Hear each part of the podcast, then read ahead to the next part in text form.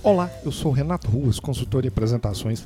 Bem-vindos ao podcast Prezecast da série Apresentações Eficientes. Se preparar apresentações faz parte da sua rotina de trabalho, do seu dia a dia, não deixe de ver dicas no meu site na seção Conhecimento www.rectapreze.com.br. Não perca a linha.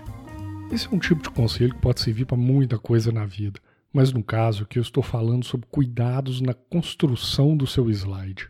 Um descuido que pode ser bastante perigoso é você não se atentar para o correto alinhamento dos elementos no seu slide. Em um slide, nós temos diversos elementos colocados lá: caixas de textos, gráficos, diagramas, imagens, títulos, enfim, uma série de coisas para ocupar o espaço do slide. E qual é o perigo que nós estamos falando? É sobre você se descuidar da colocação dos seus elementos no slide e não olhar para o alinhamento dos seus elementos. Aí você pode me perguntar, qual que é o perigo nisso? O que, que pode acontecer se eu não tomar cuidado com o alinhamento dos elementos? Na melhor das hipóteses, você pode passar uma imagem de desleixo. Imagine, por exemplo, um diagrama ilustrando o processo onde todas as caixas estão desalinhadas. Não passa uma imagem boa. Isso aí não deixa de ser uma credencial sua como profissional. Em outras palavras, uma espécie de cartão de visitas da qualidade do seu trabalho fazendo analogia, é como quando você chega em uma sala, numa casa de uma pessoa e a sala está toda desorganizada, as cadeiras viradas, cada um apontando para um lado para o outro. Isso não passa uma imagem muito boa, passa uma imagem de desorganização. Na pior das hipóteses, essa falta de cuidado com o alinhamento pode passar uma mensagem equivocada para a plateia. Isso pode parecer bobagem, coisa de quem tem mania de organização ou quem tem toque, não suporta ver nada fora do lugar, mas não é.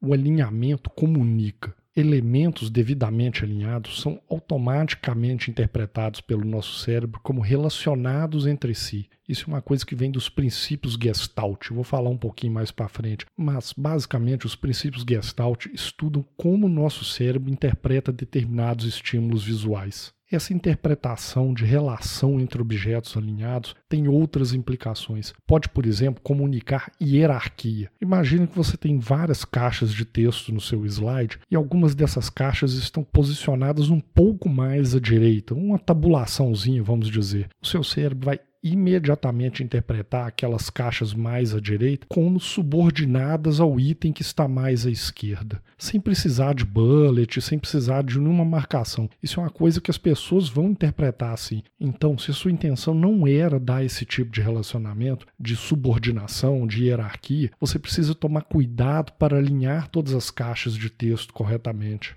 A boa notícia e a dica aqui também para resolver esse tipo de coisa é que as ferramentas já costumam disponibilizar recursos para você alinhar automaticamente os seus elementos. É muito simples, você seleciona tudo aquilo que você quer alinhar e é muito fácil de achar, por exemplo, no PowerPoint, o comando para poder alinhá-los todos ou centralizados, alinhado na parte de cima ou parte de baixo, de acordo com o seu interesse. Então, por exemplo, se você fez aquele diagrama do processo que eu falei lá atrás, colocou todas as caixas passo a passo do seu processo, é muito fácil. Basta selecionar os seus elementos e dar o comando para alinhar. Vai ficar com uma aparência muito melhor e mais profissional. A outra dica é ficar atento quanto ao espaçamento entre os elementos também. E, mais uma vez, espaçamento também comunica. Outro princípio Gestalt diz que elementos mais próximos entre si também são considerados como relacionados. Aí, nesse caso, por exemplo, no exemplo das caixinhas aí do passo a passo do processo, o ideal é que eles fiquem espaçados igualmente. Novamente, é muito fácil, basta selecionar e buscar na ferramenta o comando adequado para espaçá-los igualmente. Você vai ver que seu slide vai ficar com a cara muito mais profissional, as coisas vão ficar muito mais claras e você evita comunicar uma hierarquia errada, evita passar uma mensagem equivocada sobre o relacionamento entre os objetos que compõem o seu slide. Resumindo, a disposição dos seus elementos no seu slide é muito importante e faz parte da sua mensagem. Não é chatice, não é coisa de quem tem mania de organização. Alinhe corretamente os seus elementos, espace-os corretamente, regularmente, de acordo com as relações que você quer comunicar. Quer saber um pouco mais sobre isso? Deixo o convite para visitar o meu site, baixar um artigo que eu fiz sobre percepção visual e falo um pouco de alguns dos princípios Gestalt. Além disso, no meu treinamento Apresentações Eficientes,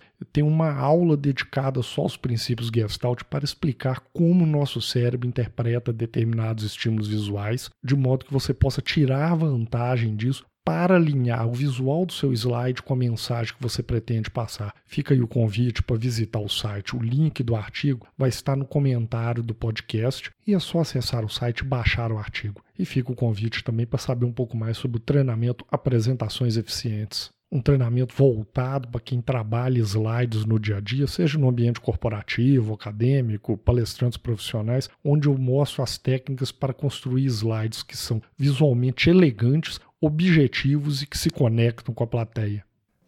Gostou do episódio? Então não deixe de conferir outros episódios da série Apresentações Eficientes. Não deixe de visitar meu site também para algumas dicas em vídeos e artigos. Muito obrigado e até a próxima.